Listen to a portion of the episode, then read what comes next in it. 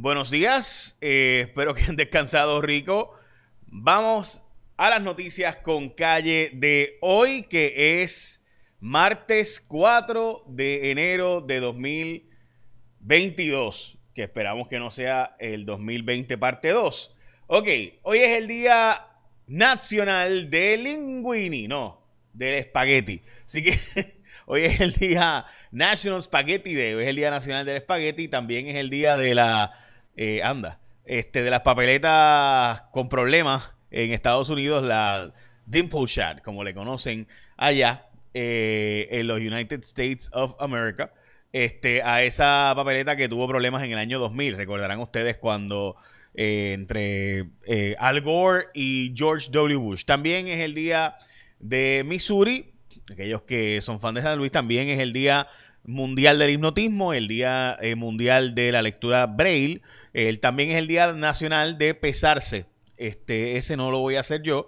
Eh, así que nada, eso es. Ok, vamos a las hospitalizaciones y a los números del COVID, que hoy de nuevo son números verdaderamente importantes. Hay que darle eh, relevancia a estos números. Miren, aquí están. 510 hospitalizados. Por esto es que el sistema médico eh, pide básicamente restricciones adicionales y es porque está la tasa de positividad en 33.67%.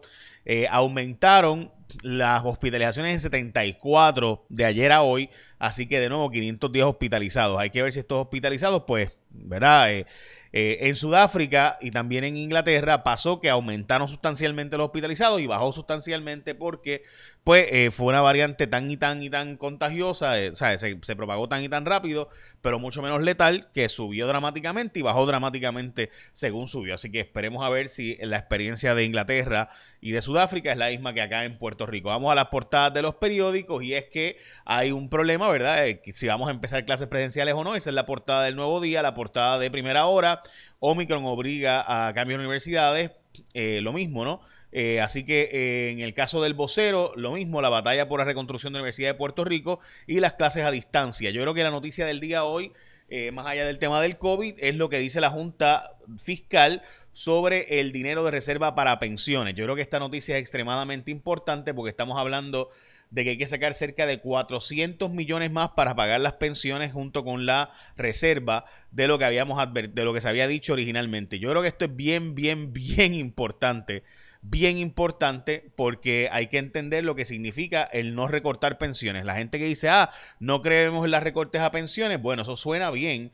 Eh, y yo, ¿verdad? Todos queremos que no se recorten las pensiones, pero el costo que eso representa, estamos hablando de 3 billones de dólares, más de 3 billones de dólares, eh, según los números más recientes, porque son 2.400 del gobierno central, más mil millones del sistema de pensiones de maestros, estamos hablando de 3.000 500 millones de fondo general. Para eso, o sea, para que usted tenga la idea, el gobierno, para todos los gastos del gobierno, el gobierno tiene 10 billones para todos los gastos.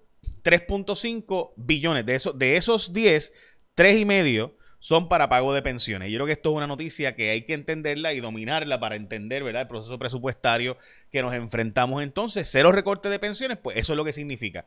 Significa que en pensiones, o sea, en pagarle a los empleados del gobierno que ya están retirados, en esos empleados retirados, pagar todas esas pensiones sin recorte significa, en síntesis, eh, este, más que lo que cuesta el Departamento de Educación y la policía juntos. O sea, los empleados actuales de la policía y los empleados actuales de educación juntos es menos costoso que pagar los empleados retirados de esas dependencias de todo el gobierno. Bueno, vamos a lo próximo porque prometí que voy a hacer resumen de menos de 10 minutos de, en este año, así que vamos a ver. Eh, el agua es posible que no aumente, sino que baje la factura, la tarifa, porque eh, se logró refinanciar parte de su deuda y por tanto debería estar bajando en 2%. Eh, la Universidad de Puerto Rico necesita que se acabe de reconstruir varios de sus, de sus edificios después de María, que todavía los seguros no pagaron. bueno, de hecho, cerraron muchas reclamaciones sin pago. Y demás. Eh, incluyendo la Escuela de Comunicación. Eh, el secretario de, Desarrollo Económico ha dicho que ha sido una buena inversión lo que ha pasado con los incentivos de individuos y demás, incluyendo los 100 millones que pagaron, entre ellos médicos y demás. Lo cierto es que se ha dejado de pagar cerca de 200 millones de dólares en eh, este tipo de impuestos que se supone que se pagaran este, en Puerto Rico, ¿verdad? Este, y se le ha dado estos incentivos a estas personas para que no se vayan de Puerto Rico, entre ellos médicos y demás.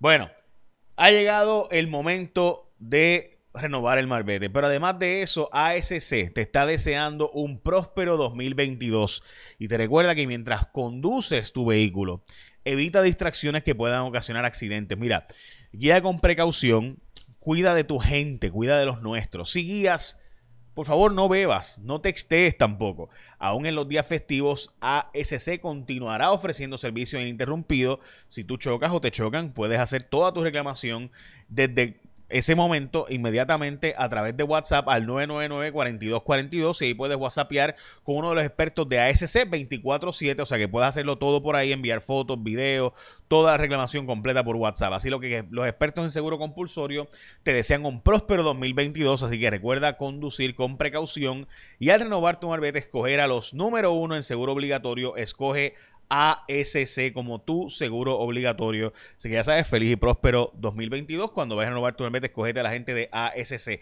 Y por si acaso, sí, no hay marbetes y por eso dieron hasta eh, finales del mes para poder, ¿verdad? Para eh, extender la fecha de los marbetes actuales. Bueno, vamos a la próxima noticia y es que hoy entra en, vigor la nueva orden ejecutiva de cierre en la medianoche y ley seca. Eh, también eh, están denunciando lo que dijimos ayer, ¿verdad? De una noticia que publicamos ayer. Eh, es que este actor puertorriqueño Ismael Cruz Córdoba puso a un amigo de él eh, con apellidos y nombre de británico, ¿verdad? Y de Estados Unidos. Y resulta que a ellos sí le contestaban las llamadas y sí le contestaban los emails para comprar propiedades en Puerto Rico, pero para él, que es un actor reconocido de Nueva York, Ismael Cruz Córdoba, para él no. Este, para él no le contestaban. Así que discrimen contra puertorriqueños y puertorriqueñas de eh, presuntos realtors o presuntos eh, este, eh, miembros de la ¿verdad? De corredores de bienes raíces. Según los realtors, están diciendo que, recuerde que los realtors es una asociación, ¿verdad? No todos los corredores de bienes raíces son realtors. Eh, pues ellos están diciendo que se debe denunciar si usted tiene evidencia de discrimen como este caso. Hay 300 empleados médicos menos en, en, complejo, ¿verdad? En centro médico y muchos hospitales tienen un problema de conseguir empleados porque han tenido contact tracing, han tenido que separarlos de trabajar. De hecho, sabemos que en Estados Unidos se discutió reducir a cinco días el tiempo de después de dar positivo o demás. Eh, para regresar al trabajo, entre otras cosas por falta de personal médico en los Estados Unidos. Eh, y en espera de decisión eh, sobre si va a haber clases presenciales o no. Los colegios privados, muchos ya están planteando que van a ir online. Eh, hoy el sistema, eh, la Asociación de Maestros ha dicho que prefiere ir a clases online.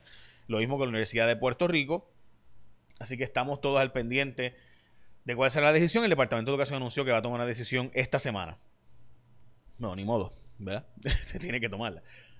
Ok, el fiscal general de Nueva York citó a Trump padre y a sus hijos por eh, movimientos en la organización, bueno, la secretaria de justicia, ¿verdad? Que es Leticia James, eh, ha estado solicitando eh, a, Trump y a sus hijos que vayan a unas citaciones como parte de la investigación de movimientos turbios en la organización Trump, mientras que la defensa de Rafi Pina pidió que se publicaran el Panic Room de Rafi Pina el salón del pánico, como le dicen. Ahí están las armas eh, y también el cash en euros y dólares que tenía Rafi Pina para, ¿verdad? En, en, su, en su casa y por el cual fue encontrado culpable. Yo sigo pensando, como les he dicho, que si usted, ¿verdad? Es Rafi Pina eh, o usted, ¿verdad? Tiene capital y tiene ese dinero, mucha gente va a decir, ah, pero contrata seguridad.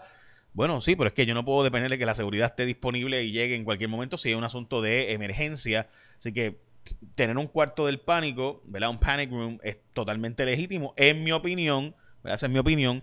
Eh, así que por eso yo pienso que es posible que en un caso de primera enmienda, de segunda enmienda, perdón, de derecho a poseer, portar armas, por yo, aunque yo me haya declarado culpable, quizás puede ganar el caso. Eso lo veremos. Eh, las aseguradoras urgen regular las órdenes de Internet por pruebas de COVID. Las aseguradoras están diciendo que están estos referidos por Internet que está bajando todo el mundo para conseguir pruebas, eh, pues están en el garete y que hay que pararlos. Por otro lado, las aseguradoras hicieron más dinero que nunca el año pasado, así que pues sí, este, este año están desesperadas porque están gastando un montón en pruebas de COVID que todo el mundo quiere hacerse.